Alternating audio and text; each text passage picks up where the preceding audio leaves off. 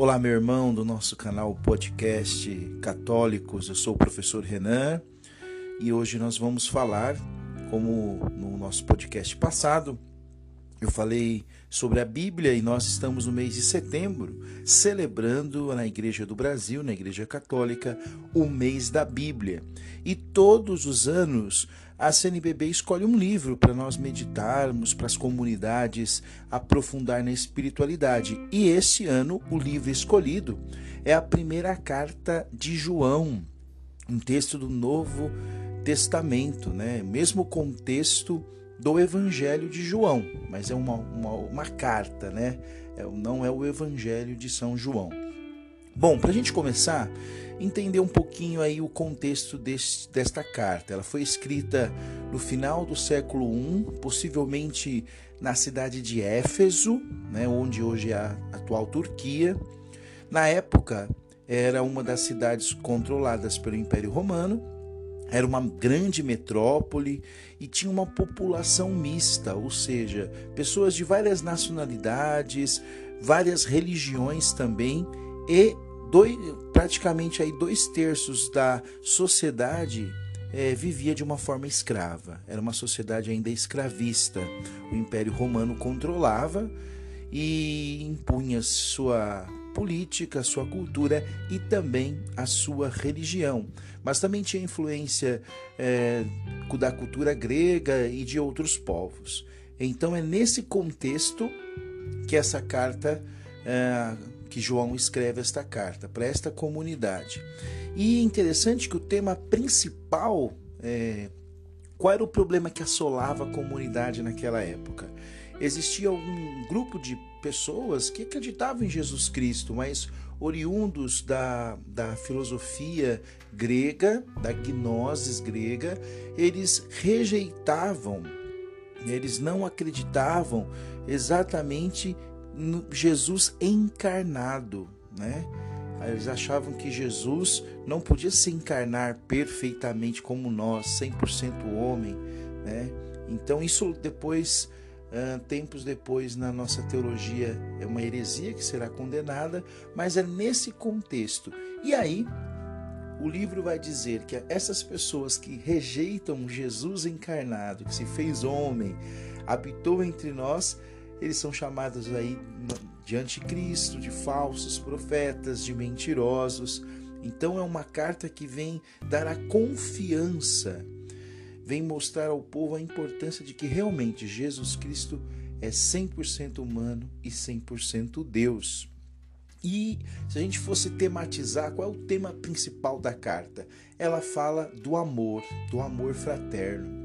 Ninguém pode falar que ama a Deus, mas que não, não ama o seu próximo, não ama a vida e vai dizer que o nome de Deus é amor. Deus é amor é uma das cartas do Novo Testamento que define de maneira tão bela o que é Deus.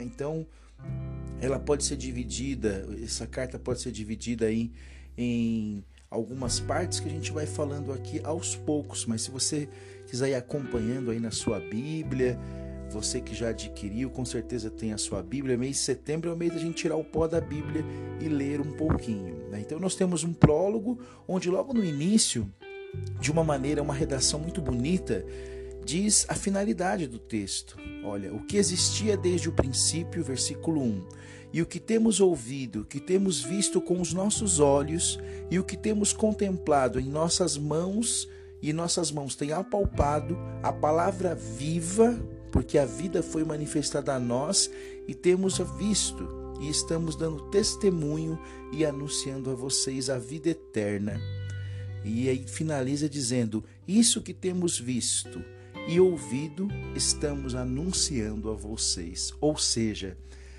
a comunidade está recebendo essa carta não de alguém que escreve que não vivenciou a experiência do Cristo, a experiência do amor, a experiência da ressurreição, mas a comunidade joanina é uma comunidade que faz a experiência de Deus, é, o contexto joanino é uma comunidade mista, são cristãos judeus que foram expulsos da sinagoga, gregos convertidos. Então, não é uma comunidade, digamos assim, uniforme, onde todos são oriundos do judaísmo, não. Mas o que une essa comunidade é o amor. Né? Então, é uma experiência é, verdadeira. Aí a gente tem logo no capítulo 1, a partir do versículo 5, nós temos, podemos dividir a primeira parte do livro, né? onde vai dizer, aí vai trabalhar com dualismo, é, luz e trevas, a força do perdão. Logo no início já diz assim: Deus é luz e nele não há trevas. A, a literatura joanina, seja do Evangelho como nessa carta, trabalha muito essa figura da luz, a luz que é o Cristo, e sempre em contraponto às trevas, as trevas que é naquele tempo a corrupção, a falta de fé, a perseguição, é, onde o Império Romano queria dizimar os cristãos. É? Então, logo quando diz Deus é luz e nele não há trevas, e dizemos que estamos em comunhão com Deus, e no entanto andamos nas trevas, somos, portanto, mentirosos e a verdade não está em nós. Nós somos filhos da luz.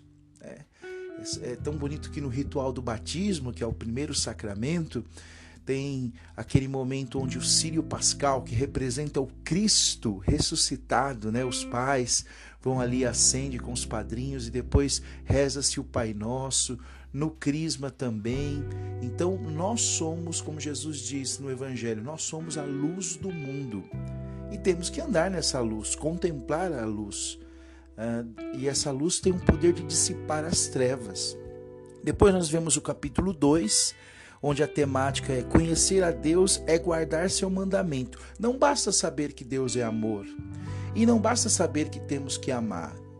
A carta de João nos ensina uma coisa: precisamos amar para estarmos com Cristo, guardar o seu mandamento, como diz o versículo, capítulo 2, versículo 6.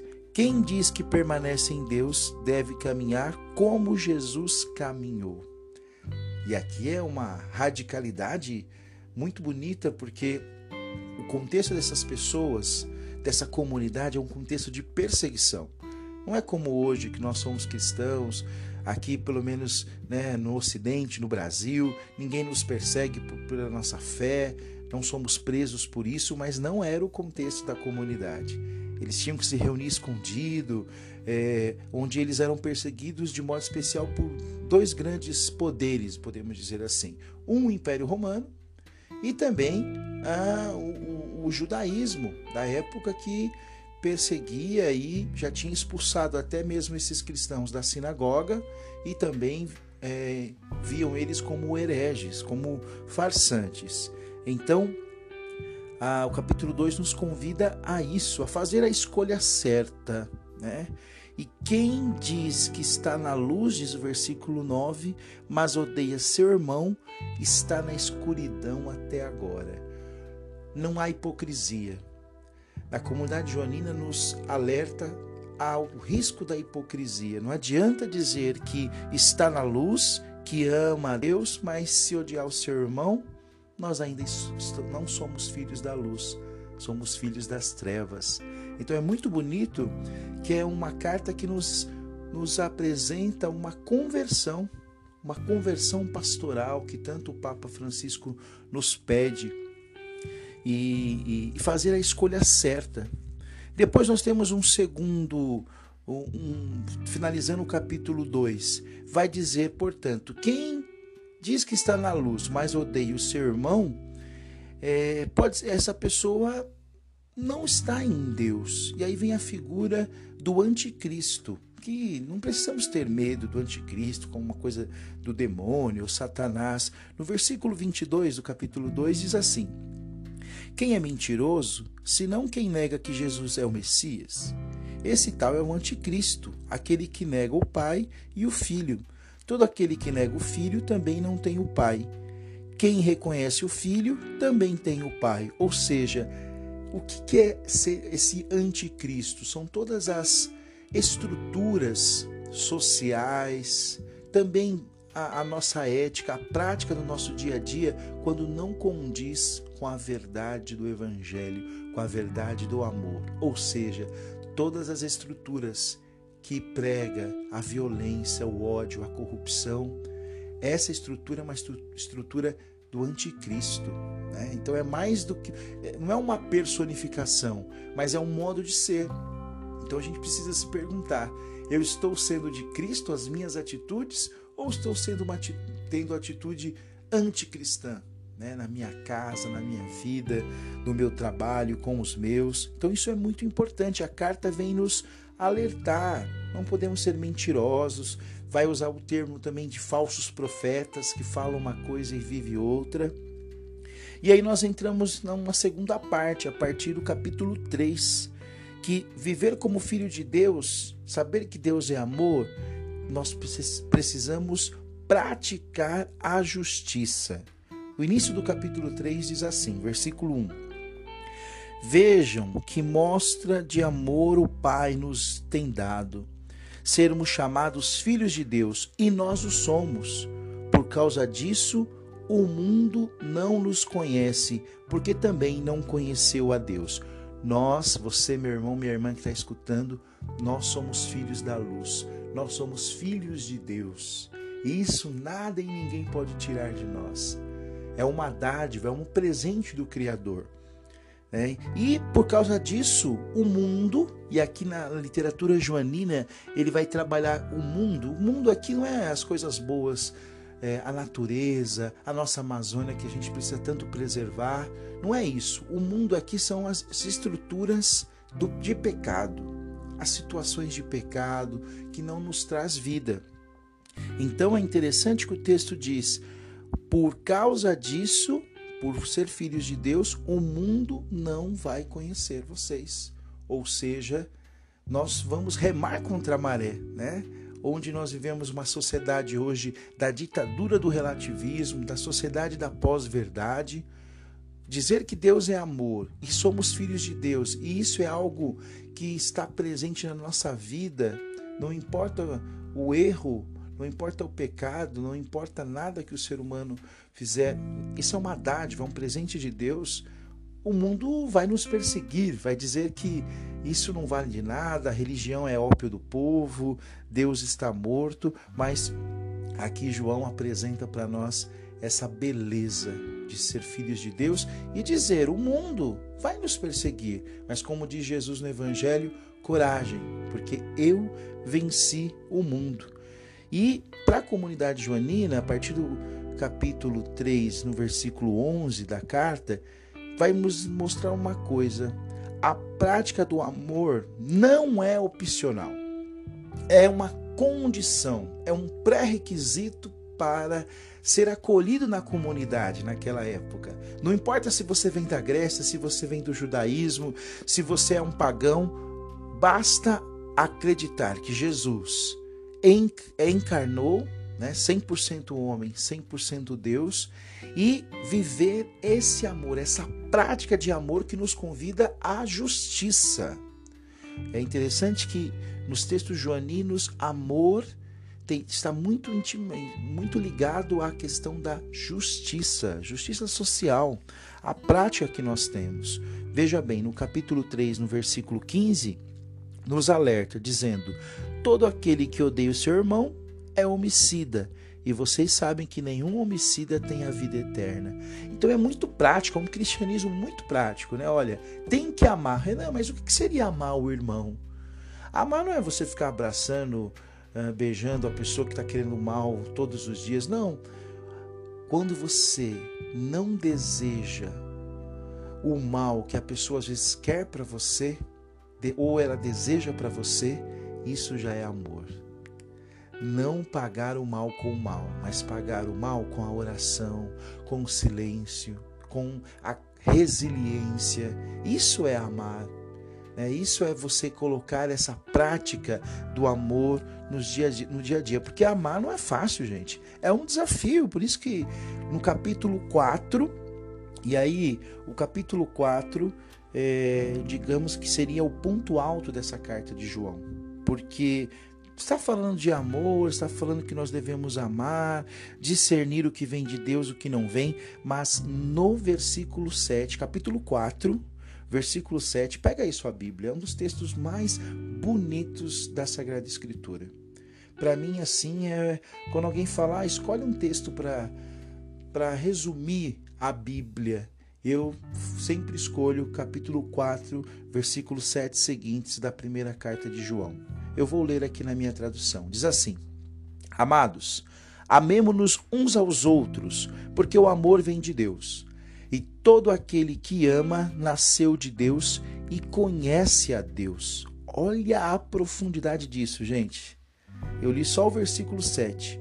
Então, amemo-nos uns aos outros, porque o ato de amar o ato de amar o próximo, não importa a religião, não importa o time de futebol, não importa nada, mas o ato de amor, esse amor gratuito, já demonstra que nós viemos de Deus. Isso é algo fantástico. Né? Muitas pessoas dizem assim: ai, será que só um batizado vai se salvar? Só o católico? Ou só quem acredita em Deus? E os ateus? A igreja, no Concílio Vaticano II, nos alerta e nos deixa isso bem claro que as pessoas que vivem o amor, que vivem a justiça, que colocam isso em prática, a Sagrada Escritura vai chamar isso de homens e mulheres de boa vontade, também herdarão o reino. Então, olha que bonito, o ato de amar o próximo já demonstra que nós viemos de Deus, que somos filhos de Deus. E ainda continua no versículo 8: Quem não ama não conhece a Deus, porque aí a definição fantástica. Se a gente fosse resumir esse essa carta nesta frase, finalzinho do versículo 8. Porque Deus é amor. Quem não conhece a Deus, né? quem não ama não conhece a Deus, porque Deus é amor. Essa é a definição. E esse amor aqui em grego né? O amor agápico, o que, que é isso? É um amor pleno, não é um amor de eu te amo hoje, amanhã te odeio, não é um amor que eu, eu só quero ficar com você enquanto você pode me favorecer em alguma coisa, não. É um amor incondicional. Esse é o amor de Deus. Então Deus é amor. E o contrário também é verdadeiro. O amor é Deus. Santo Agostinho diz que o ser humano que não experimentou o amor não sabe o que é ser humano. A finalidade da nossa vida não é ganhar dinheiro, não é viajar, conhecer o mundo, embora isso é muito bacana, muito legal, não é ter status, não é ter poder, nada disso. A finalidade para a comunidade joanina, aqui neste, nesta carta, nos demonstra e nos coloca a verdadeira vocação do ser humano. A finalidade, nós viemos ao mundo, nós nascemos para amar. Por isso que Santo Agostinho dizia assim: ame e faça o que quiser. Porque se você for corrigir, você vai corrigir com amor. Se você for conversar com uma pessoa, você vai conversar no amor. Então, olha que fantástico, é um modo de ser no mundo. Deus é amor. E ainda no versículo 9 diz: Nisto se tornou visível o amor de Deus entre nós, porque Deus enviou o seu Filho. Então, olha que coisa fantástica. E o mundo está tão carente desse amor. Nós buscamos no prazer, no ter, nas coisas do mundo e, na verdade, está dentro de nós. O amor de Deus está dentro de nós. Precisamos colocar isso em prática. Então, a carta de João é um hino fantástico a esse amor que é uma pessoa. Aqui é importante. Essa carta nos vem mostrar que o amor não é um sentimento, o amor não é um conceito como os gregos pensavam, e tinha muitos na comunidade que pensavam assim, frutos da filosofia. Para o cristianismo, né, raiz nascente, ali que vive em Éfeso no final do primeiro século, o amor é uma pessoa encarnada, Jesus de Nazaré. Então nós acreditamos que Jesus é o amor personificado, é o amor, a, a, a, o ato de amor de Deus, né? Quando o seu filho se encarna, o Verbo se fez carne e habitou entre nós, veio morar em nós. O que, que significa dizer que Deus é amor e Deus enviou o seu Filho, como diz aqui no capítulo 4? Jesus toma parte de tudo que é humano. Tudo que é humano se torna sagrado. Então, Jesus, sendo humano, 100% humano e 100% Deus, igual a nós em tudo, exceto no pecado, ele vivenciou tudo que é humano, a dor. Ele chorou quando o seu amigo Lázaro morreu.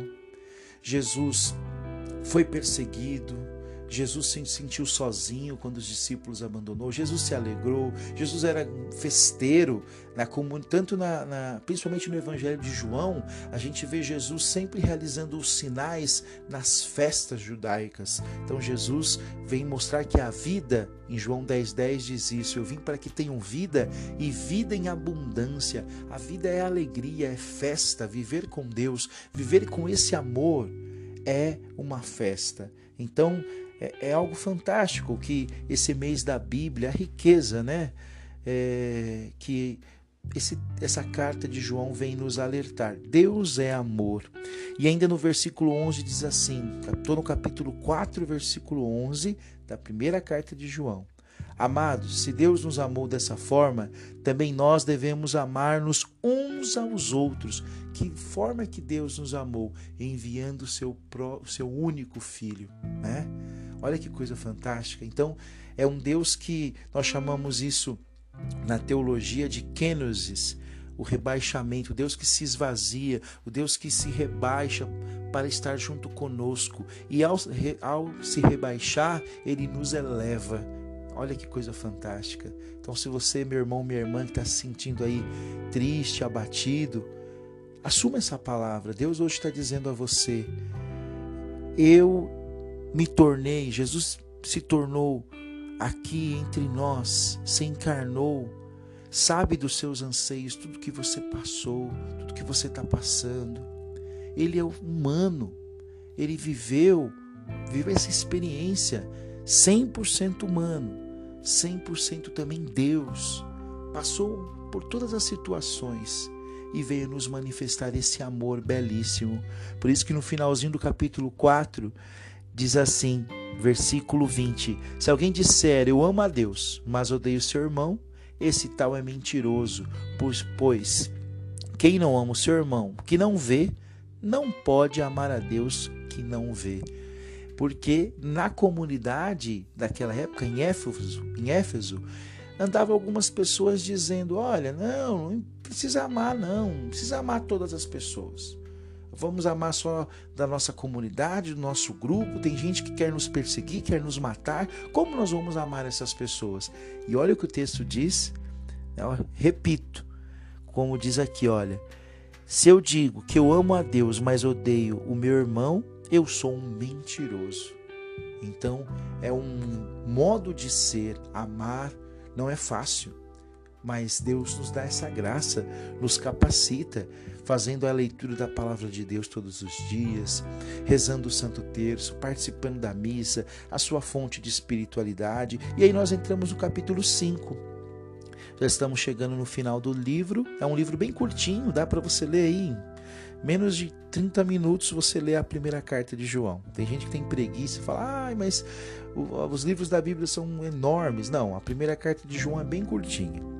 No capítulo 5, a temática é: quem tem o filho nasceu de Deus e vence o mundo.